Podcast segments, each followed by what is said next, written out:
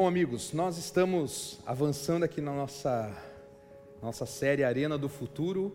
É uma série que tem buscado refletir sobre é, como a história do passado nos ajuda a entender onde estamos e olhar para o futuro, para onde estamos caminhando, que vem pela frente. Nós já tivemos aqui uma série de, de sermões falando sobre campo de batalha, sobre o livro do Apocalipse, e agora essa série aqui ela vem também adicionar é, na nossa compreensão sobre os eventos finais, vem nos, vem nos chamar a um compromisso pessoal com Jesus.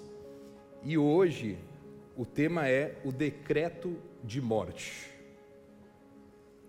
Se você é adventista de longa data, você já ouviu falar muito disso. Você sabe do que eu estou falando. Se você é adventista novo, talvez você ainda não ouviu. Mas a história ela não vai ser guiada pelo livro de Apocalipse, e sim pelo livro de Daniel. Antes de tudo, antes de abrirmos a Bíblia, quero convidar você para nós orarmos juntos mais uma vez, assim como estamos. Vamos falar com Deus. Querido amado Pai Celestial, obrigado, Senhor, pela oportunidade de, nesta manhã de sábado, abrirmos a Tua palavra para estudá-la, para compreendê-la, mas acima de tudo, Senhor, para ouvirmos a Tua voz falando de maneira pessoal conosco. Que o teu Santo Espírito ele toque o nosso coração. Que ele traduza essa mensagem de acordo com as necessidades e os desafios pessoais de cada ouvinte, para que todos nós, ao final dela, possamos nos comprometer em sermos também praticantes da tua palavra. Isso nós pedimos em nome de Jesus. Amém. Eu não sei você, mas quando eu leio as histórias da Bíblia, eu imagino cenas. É com você assim também? Ou só eu que fico com imaginação quando eu leio as histórias da Bíblia? E é interessante como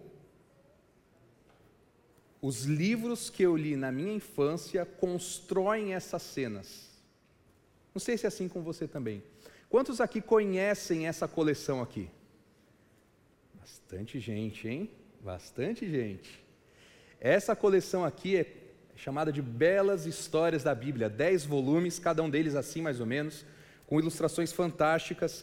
Na faculdade de teologia eu estudei com o, um colega meu, Alisson, ele é neto do ilustrador das Belas Histórias da Bíblia. E ele também é, ele também desenha, também é ilustrador. Foi o vô dele que desenhou tudo isso aqui. E eu falei para ele um dia assim, amigo, muito obrigado, agradece, agradeço a família, porque vocês construíram o meu imaginário da Bíblia.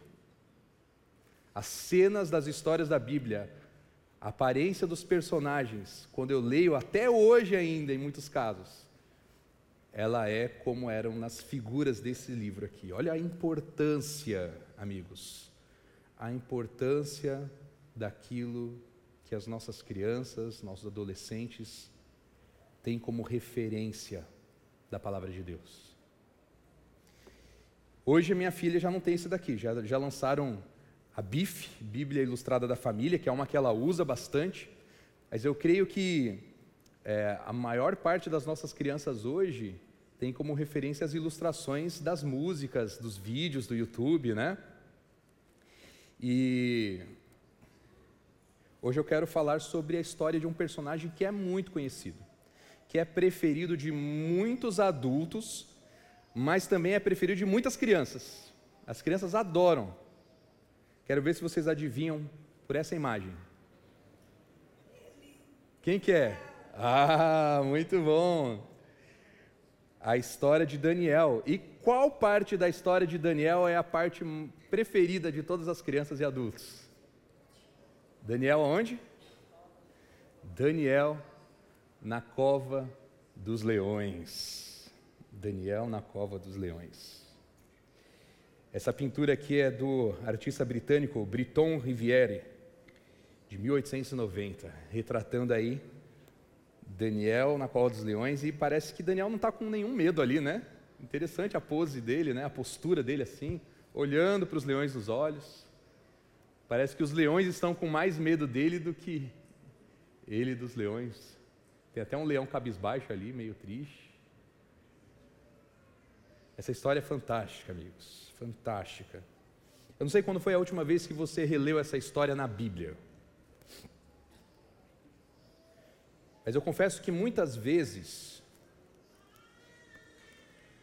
a gente não retorna com atenção e paciência e foco e estudo nas histórias que nós conhecemos quando éramos crianças.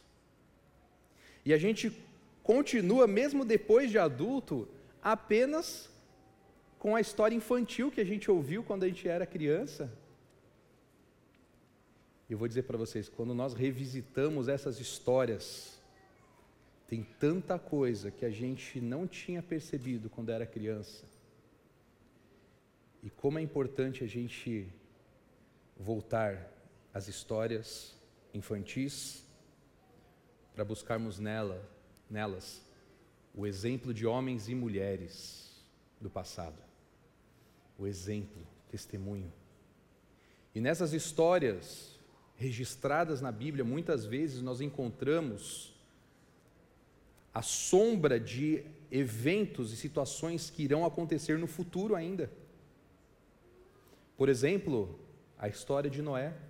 O próprio Jesus ele disse: "Assim como foi nos dias de Noé". Você já parou para ir ler a história de Noé nos detalhes de tudo que tem ali? Porque Jesus disse que assim vai ser nos últimos dias. Então nós não podemos ficar apenas com a história romantizada, bonitinha de criança de Noé,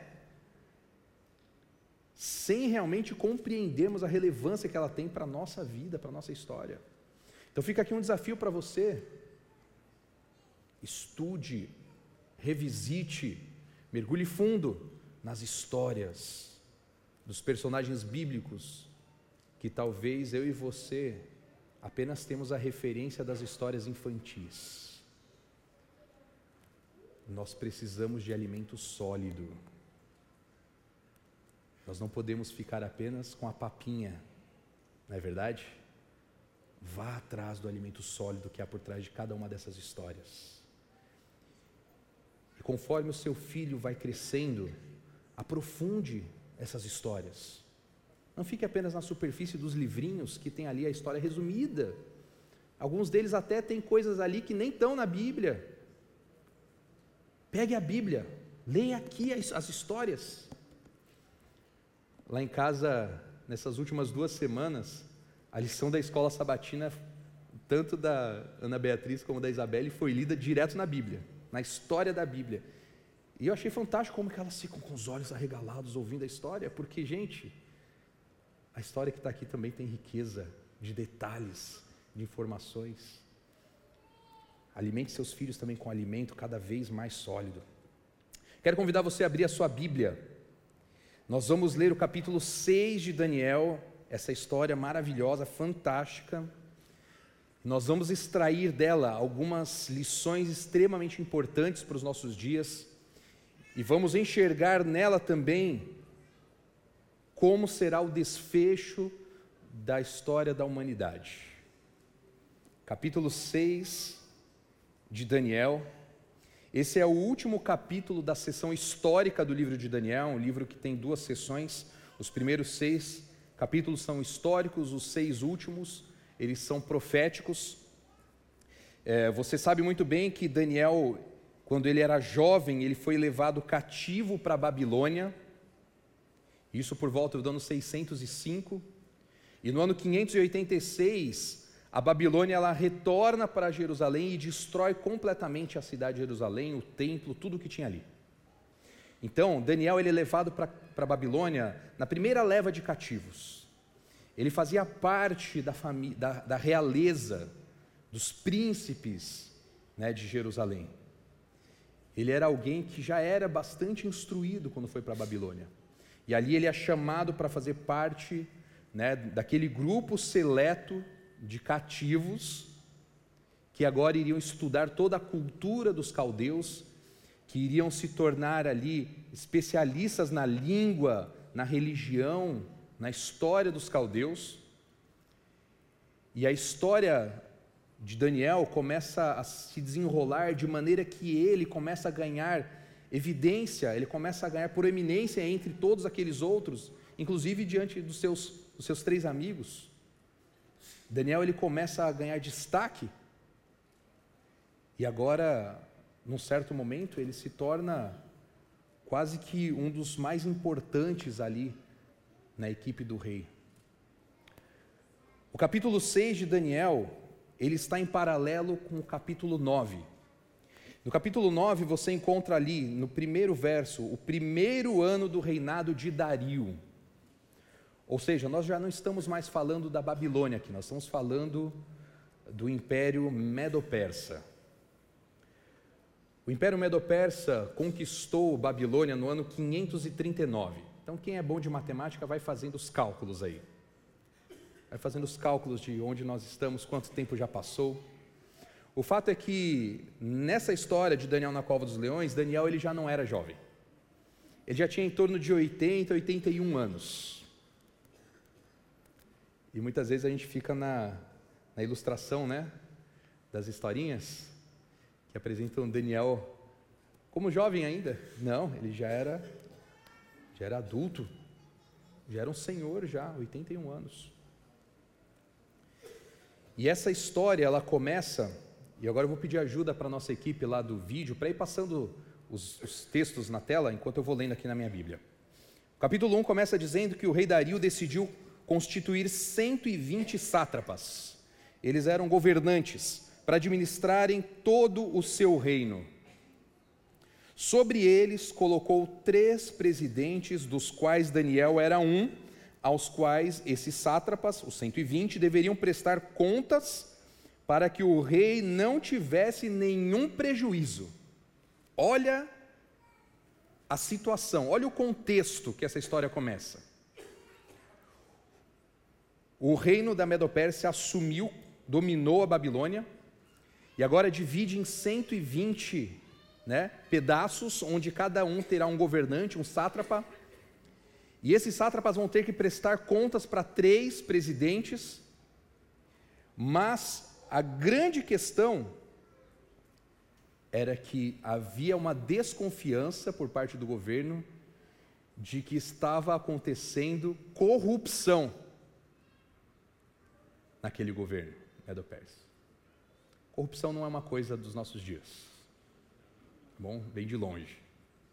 E era isso que estava acontecendo ali no reino da Medo-Pérsia. E quando o rei Dario ele coloca esses governantes, ele coloca três para serem os supervisores desses governantes, para quem eles têm que prestar contas, porque os tributos precisavam chegar na capital todos certinhos, para que não houvesse prejuízo para o reino. Nesse contexto, o verso 3 diz que então o mesmo Daniel se destacou entre os outros dois, né, entre os demais, tanto presidentes como entre os 120 sátrapas, porque nele havia um espírito excelente.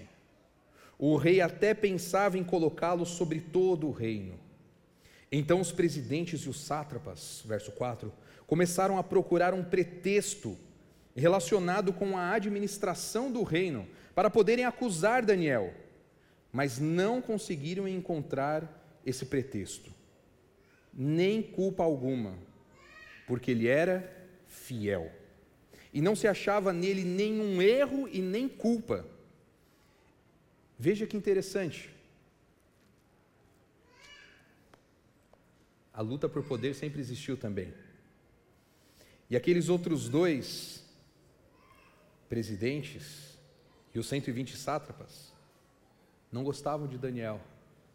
Não somente porque ele se destacou como o melhor administrador, mas porque ele era alguém que era justo, que era correto. E aí eles não podiam fazer o que eles queriam fazer. Não tinha como ser corrupto quando um daqueles que era o seu supervisor era honesto. Daniel fazia a diferença naquele governo, mesmo sendo um governo estrangeiro, pagão. E é interessante que diz o texto bíblico no verso 3 que ele fazia a diferença porque nele havia um espírito excelente. Que espírito é esse que havia em Daniel? O Espírito de Deus, o Espírito Santo. Daniel fazia a diferença no seu trabalho secular porque ele era preenchido pelo Espírito Santo. E aqui fica um recado importante para nós. Não importa qual é a nossa profissão, Deus quer que lá na nossa profissão nós sejamos homens e mulheres cheios do Espírito Santo, para que a nossa presença nesses lugares possa fazer a diferença, possa impactar os colegas de trabalho, e não somente isso, possa impactar a empresa, possa impactar o local onde a gente trabalha, para que ali haja justiça. Nós somos chamados a fazer a diferença pelo exemplo, pela nossa vida. E o texto bíblico diz que eles buscam um pretexto relacionado com a administração e não encontram nada. Daniel ele era correto na sua administração. E é fantástico que a Bíblia diz que nele não se achava nenhum erro e nem culpa. Essas duas palavrinhas são bem importantes, elas descrevem a administração de Daniel. Veja que interessante, a palavra erro ela tem a ver com negligência, com descuido. Em outras palavras, Daniel ele fazia o seu trabalho com bastante atenção, com bastante zelo, com compromisso. Não era negligente nas suas responsabilidades.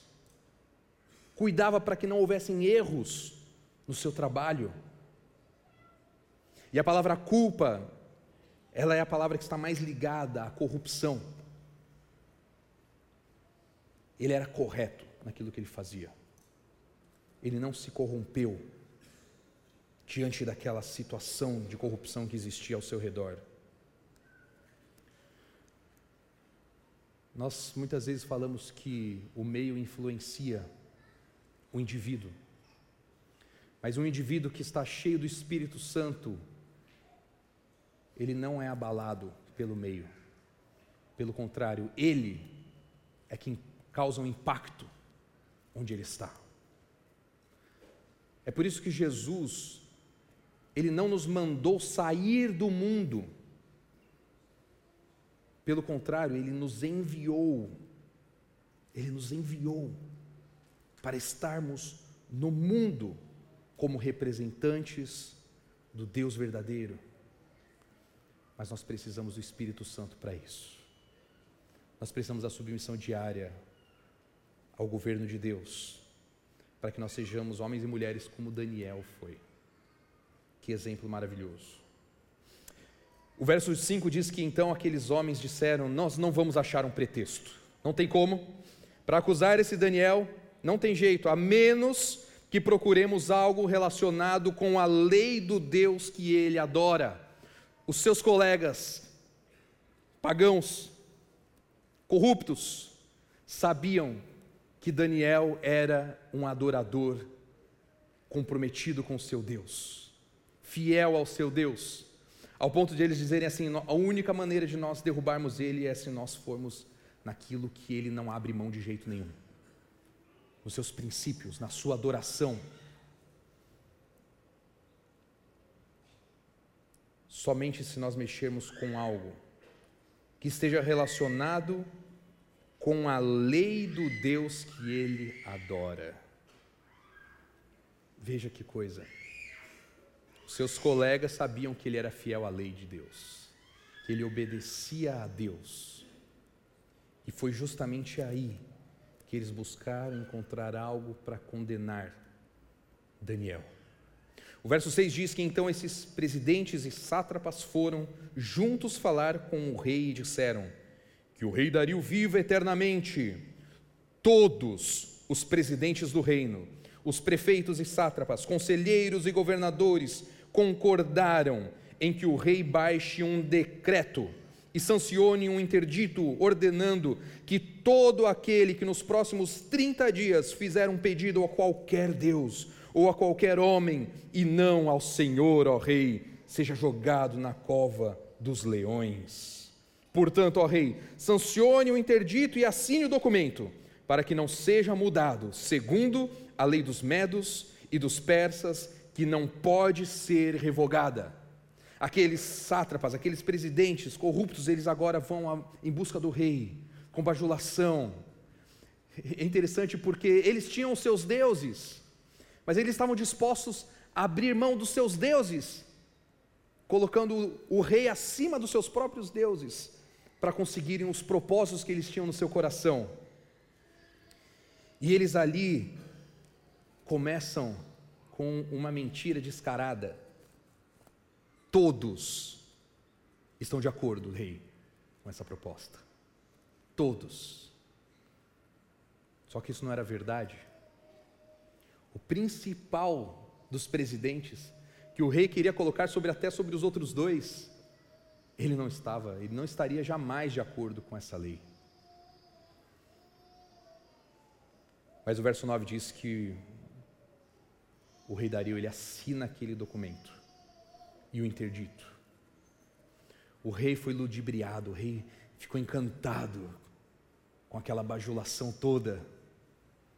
E como é fácil a gente, quando recebe elogios, a gente ficar cego, né? A gente começar a inflar. E parar de perceber a realidade das nossas limitações, das nossas falhas, dos nossos erros. Aconteceu isso com o rei Dario. O verso 10 diz que a notícia chega para Daniel. E quando Daniel soube que o documento tinha sido assinado, ele volta para casa. E no seu quarto, no andar de cima, as janelas abriam para o lado de Jerusalém. Três vezes por dia ele se punha de joelhos orava, dava graças diante do seu Deus, como era o seu costume. Era o costume de Daniel orar três vezes ao dia. Interessante que o rei Davi, ele fala sobre isso. O rei Davi, lá no Salmo 55, 17, ele diz: pela tarde, pela manhã e ao meio-dia,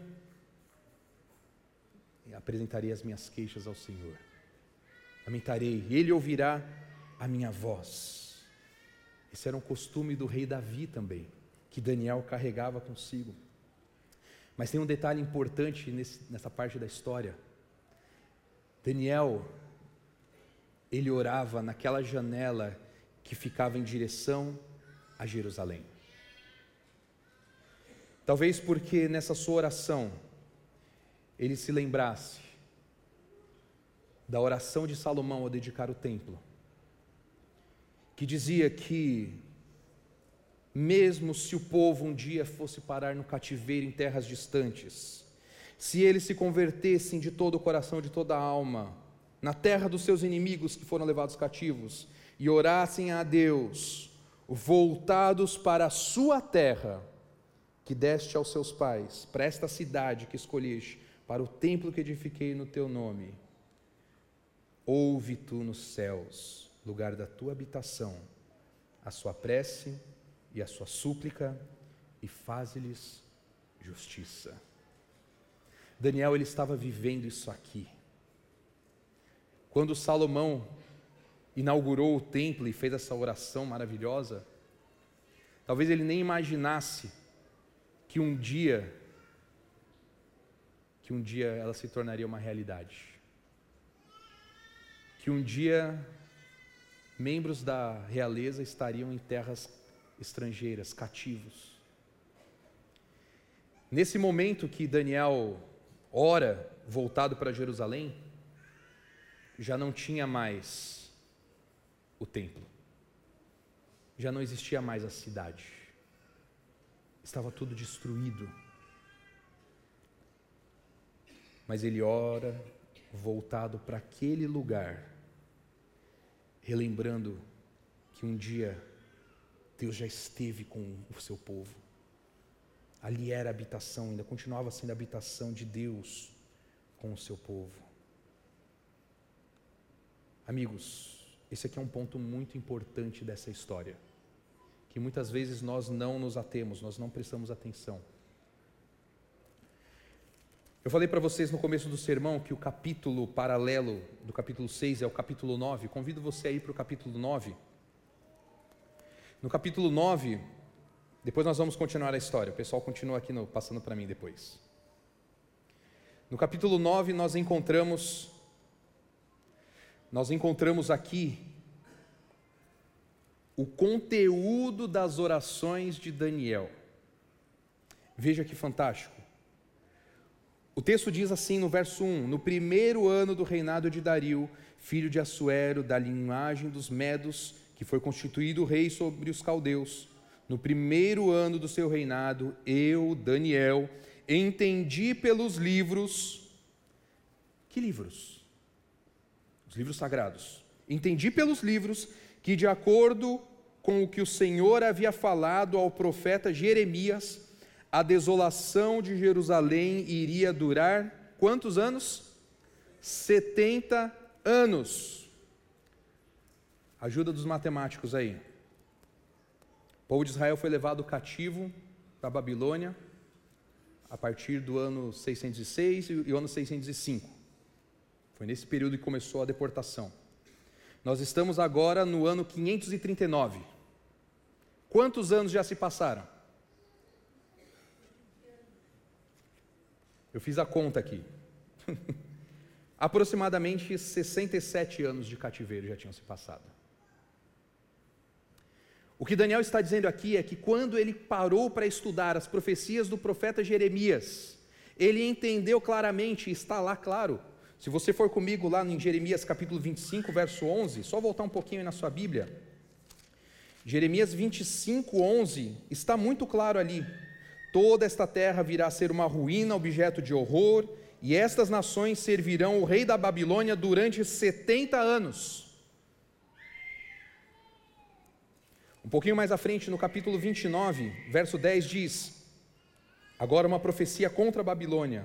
Logo que se cumprirem para a Babilônia 70 anos, atentarei para vocês e cumprirei a promessa que fiz a vocês, trazendo-os de volta a este lugar.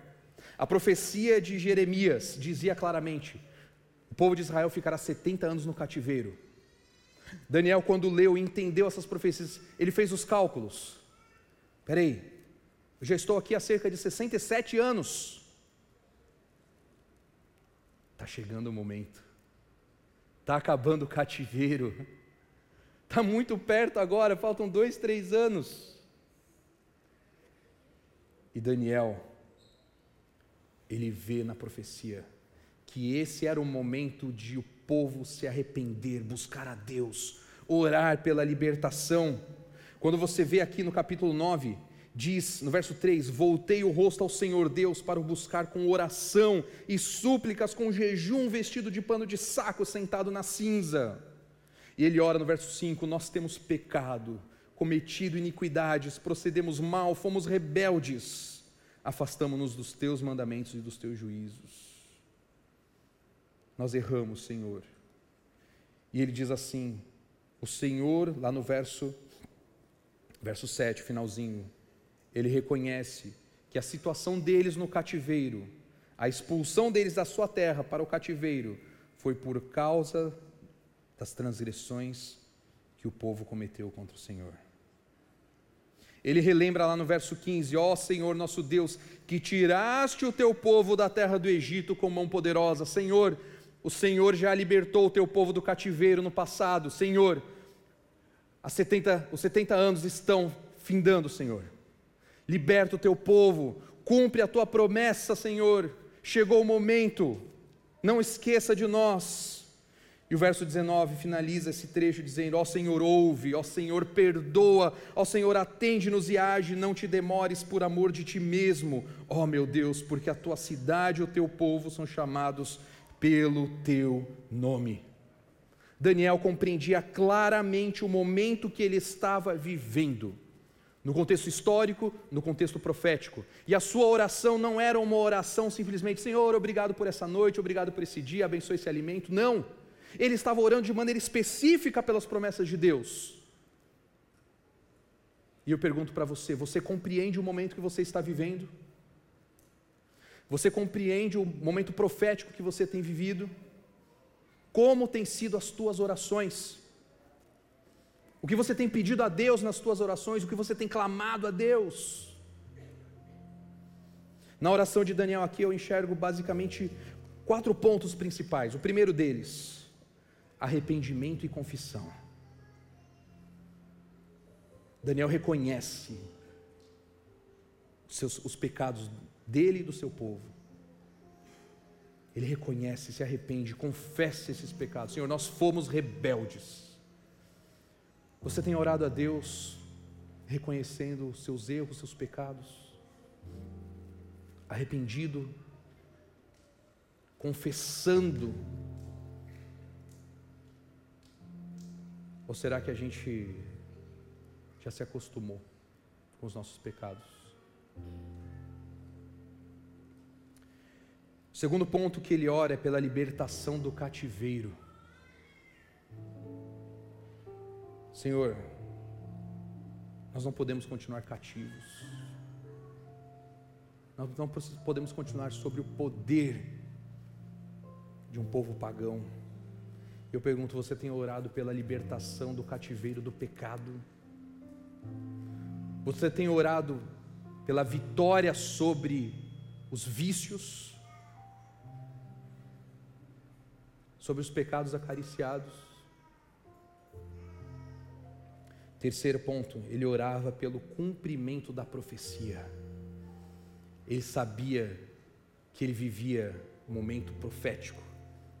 E ele orava: Senhor, a profecia, Senhor, está se cumprindo. Senhor, ajuda-me a viver nesse momento histórico do teu povo. E eu pergunto para você: você tem orado pelo cumprimento das profecias de Deus para os nossos dias? Você tem reconhecido o momento profético que você vive? E finalmente, ele orava clamando pelas promessas de Deus. Porque lá em Levíticos 26, quando Deus apresenta ali as bênçãos e as maldições da obediência ou da desobediência do povo, esse é um texto que muitas vezes é mal compreendido. Pessoas acham que Deus amaldiçoa, na verdade, a maldição é a ausência das bênçãos de Deus, a maldição é a ausência de Deus. O ser humano, quando pecou, se separou de Deus, já entrou em estado de maldição. E se existe bênção, qualquer uma delas, é porque Deus é misericordioso. Mesmo estando separados dele, Ele continua nos abençoando. Lá no capítulo 26 de Levítico, depois você lê com calma, você vai ver que existe um momento ali que Deus fala assim: ó, se vocês não ouvirem, não cumprirem esses mandamentos, se rejeitarem os meus estatutos, ficarem aborrecidos com os meus juízos, a ponto de não cumprirem todos os meus mandamentos e quebrarem a minha aliança, então vocês vão perder as bênçãos que eu tenho reservadas para vocês. Os inimigos vão atacar vocês, porque vocês não vão querer a minha proteção. As plantações não vão, não vão frutificar, porque vocês não querem a bênção que eu estou querendo dar sobre vocês. E aí disse: mesmo assim, se as coisas ficarem ruins, mesmo assim, vocês ainda não ouvirem a minha voz, eu vou castigá-los sete vezes mais por causa dos seus pecados, mas por amor de vocês. E aí vem falando assim: o que, que vai acontecer? Acontecer isso. Verso 23 diz: Se ainda assim vocês não se voltarem para mim, vocês serão feridos mais sete vezes mais. E verso 27: Se ainda assim vocês não me ouvirem, os castigarei sete vezes mais por causa dos seus pecados. E aí o final, o ponto mais distante para o povo de Deus seria: reduzirei as cidades de vocês a desertos, destruirei os santuários onde vocês adoram. Está no verso 31 de Levíticos 26. Não aspirarei o aroma agradável dos seus sacrifícios, assolarei a terra. Os inimigos de vocês que nelas vierem morar ficarão espantados. Espalhareis vocês entre as nações e irei atrás de vocês com a espada na mão. A terra de vocês será assolada e as cidades ficarão em ruínas então a terra irá descansar os seus sábados. Esse era o ponto máximo, era o ponto máximo da maldição de estar separado de Deus. E Daniel estava vivendo nesse momento da história, ele estava no cativeiro. Mas o texto não termina ali, porque o nosso Deus, ele é um Deus de misericórdia.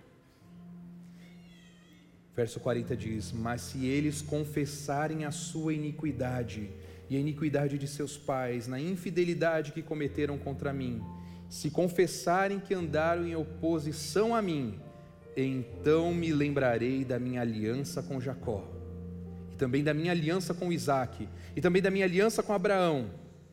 Estando eles na terra de seus inimigos, não os rejeitarei, nem me aborrecerei com eles para consumi-los e invalidar a minha aliança. Pelo contrário, por amor deles, me lembrarei da aliança com seus antepassados que tirei da terra do Egito. Daniel estava clamando pela promessa de Deus para aquele momento que ele vivia. Faltava pouco tempo para os 70 anos se completarem. Meus amigos, Daniel não podia parar de orar. Ele não podia deixar de buscar o seu Deus em oração. E é por isso que, quando ele sabe do decreto de morte,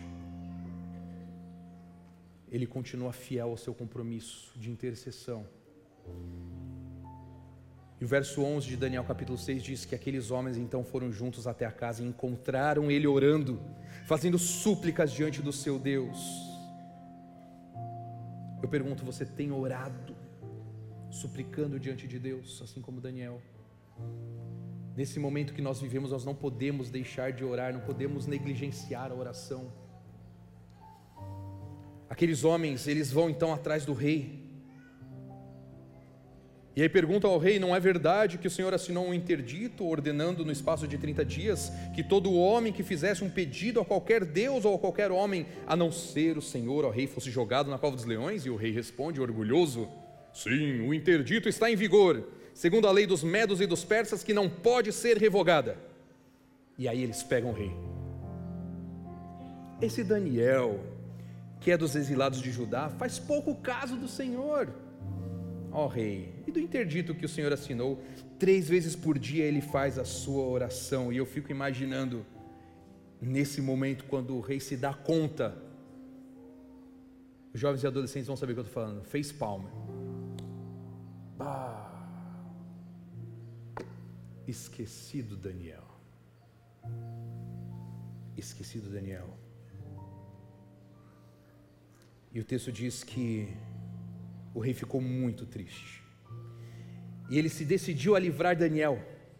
Até o pôr do sol, ele se empenhou por salvá-lo, ele fez de tudo para conseguir livrar Daniel. Ele gostava de Daniel. Ele acreditava que Daniel era um bom administrador que era um homem fiel, honesto, ele faz de tudo. Mas ao final do dia, verso 15 diz que aqueles homens foram à procura do rei e disseram assim: Ó rei, lembre-se que é uma lei dos medos e dos persas que nenhum interdito ou decreto que o rei sancionou pode ser mudado. Amigos, o texto coloca três vezes essa frase, você já percebeu? que a lei dos medos e persas não pode ser mudada. Diante da lei dos medos e persas, que estava em oposição à lei de Deus, Daniel foi firme e falou assim: Antes importa obedecer a Deus do que aos homens. Eu vou ser fiel, vou continuar orando. E agora aqueles sátrapas procuram o rei, falam: Rei, olha lá, Daniel, estrangeiro ali, ó, está orando para outro que não é o Senhor. E rei, lembra, rei, a lei dos medos e persas, depois de assinada, não pode ser mudada. Não pode ser mudada. A minha pergunta para vocês é: por que a lei dos medos e persas não podia ser mudada? Por quê? Você sabe por quê? Porque o rei dos Medos e Persas, ele se colocava como uma divindade. E no status de divindade, ele não podia errar. Ele não podia voltar atrás, se arrepender do que ele tinha feito. Depois que o rei tinha assinado ali, perante os Medos e Persas, era a divindade que tinha assinado aquele decreto. Por isso não podia ser mudada, porque a divindade não erra a divindade não muda. E aqui eu pergunto para vocês: e a lei de Deus? A lei de Deus pode ser mudada? Por que não? Porque a lei de Deus não pode ser mudada? Porque quem assinou a sua lei foi o próprio Deus com o seu dedo. E Deus não erra, e Deus não muda nos seus valores, princípios e regras e leis. Ele não muda, sua lei moral não muda, permanece para sempre. É santa, justa e boa.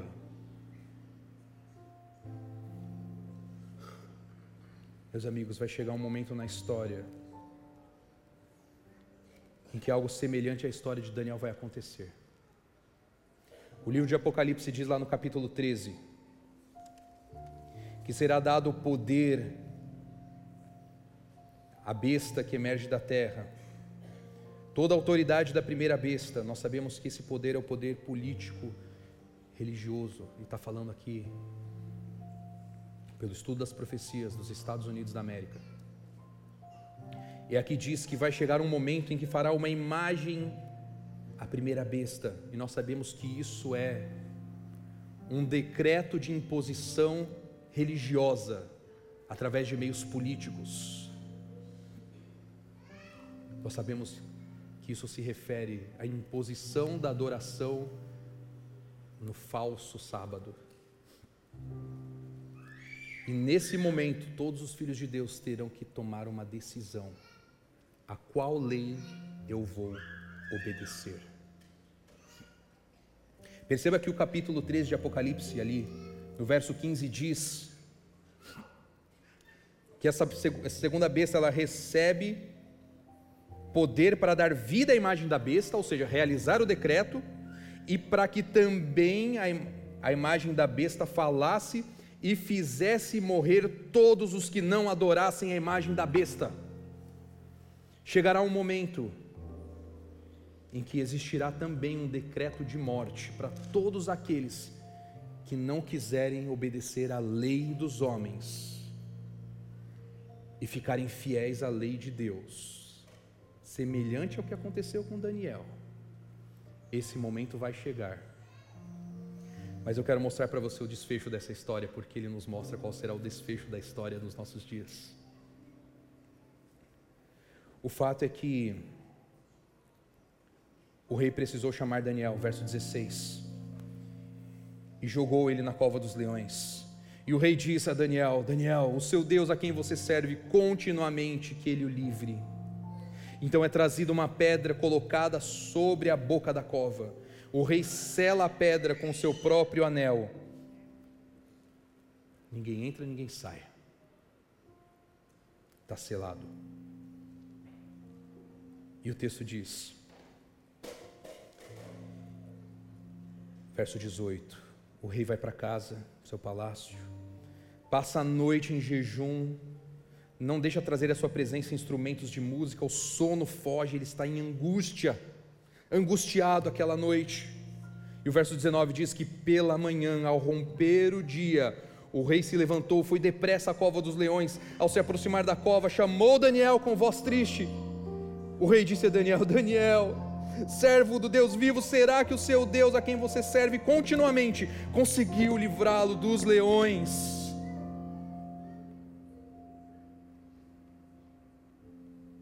E Daniel responde: Que o rei viva eternamente, o meu Deus, enviou o seu anjo e fechou a boca dos leões para que não me fizessem mal algum, porque fui considerado inocente diante dele e também não cometi nenhum delito contra o Senhor, ó rei.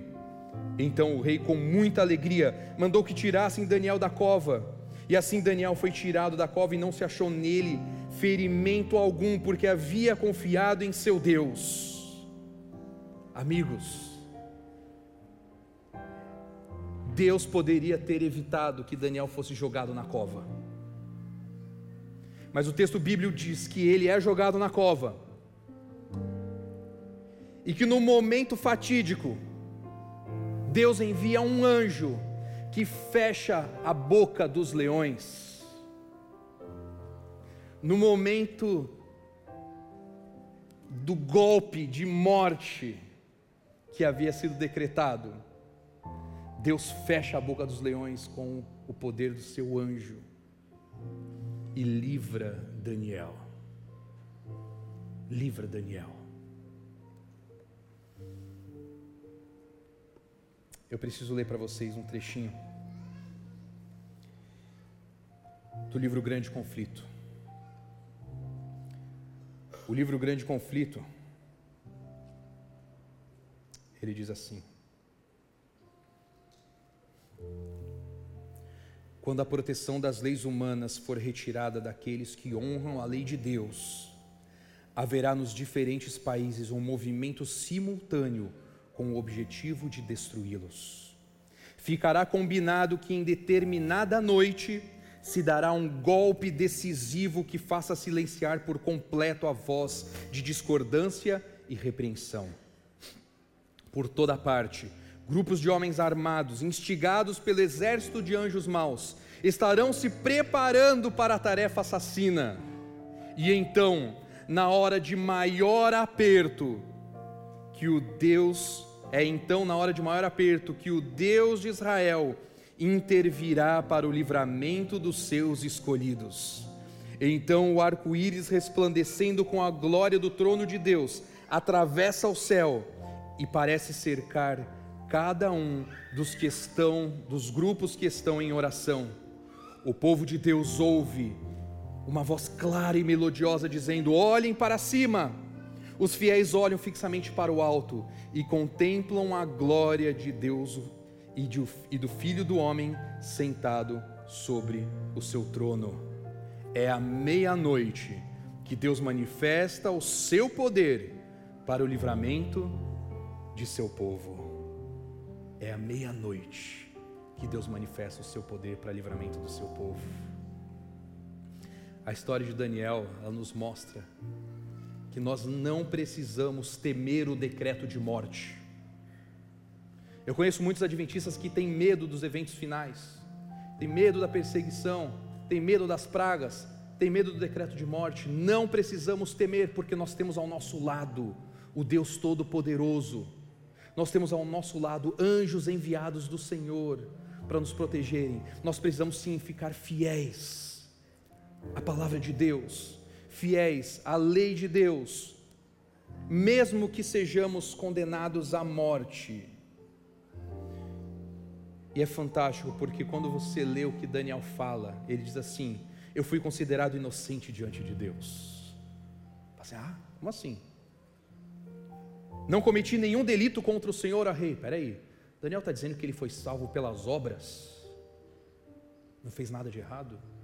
Mas quando você lê mais para frente, ele diz assim claramente: texto, não se achou nele ferimento algum, porque havia confiado em seu Deus. Em outras traduções diz: porque crera em Deus.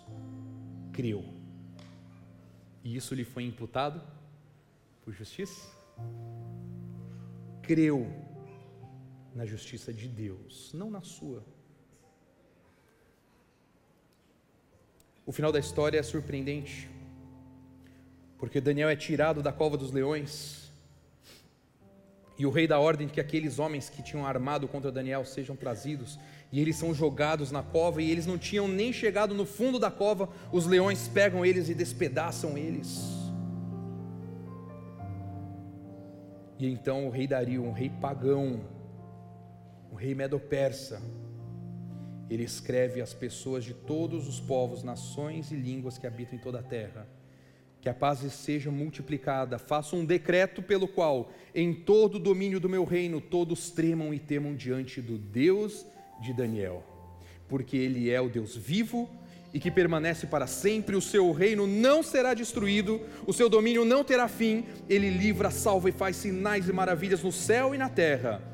Foi ele quem livrou Daniel do poder dos leões. E assim Daniel prosperou no reinado de Dario e no reinado de Ciro Persa. Daniel provavelmente viveu para ver o decreto sendo assinado de retorno do seu povo para Israel. Ele viu a promessa se cumprindo de libertação. E ele recebeu a maior de todas as promessas lá no final do livro de Daniel, ele recebeu a promessa de que, mesmo descansando, no final dos dias ele seria erguido novamente para receber a herança prometida para ele. E no momento de maior aflição, de maior angústia, angústia, qual a de Jacó? No momento de tentativa do último golpe contra o povo de Deus, o Senhor enviará o seu anjo para nos livrar, para nos resgatar. Seremos levados para o céu. E ali, após a conclusão do juízo, será declarado algo semelhante ao que o rei Dario declarou. E eu queria ler com vocês novamente esses últimos versos do capítulo 6. Mas eu quero que você leia comigo e coloque o seu nome onde, está o, onde estava o nome de Daniel ali. Vamos ler juntos?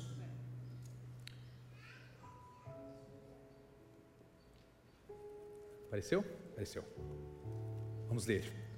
Faço um decreto pelo qual em todo o domínio do meu reino, todos tremam e temam diante do Deus de Alejandro.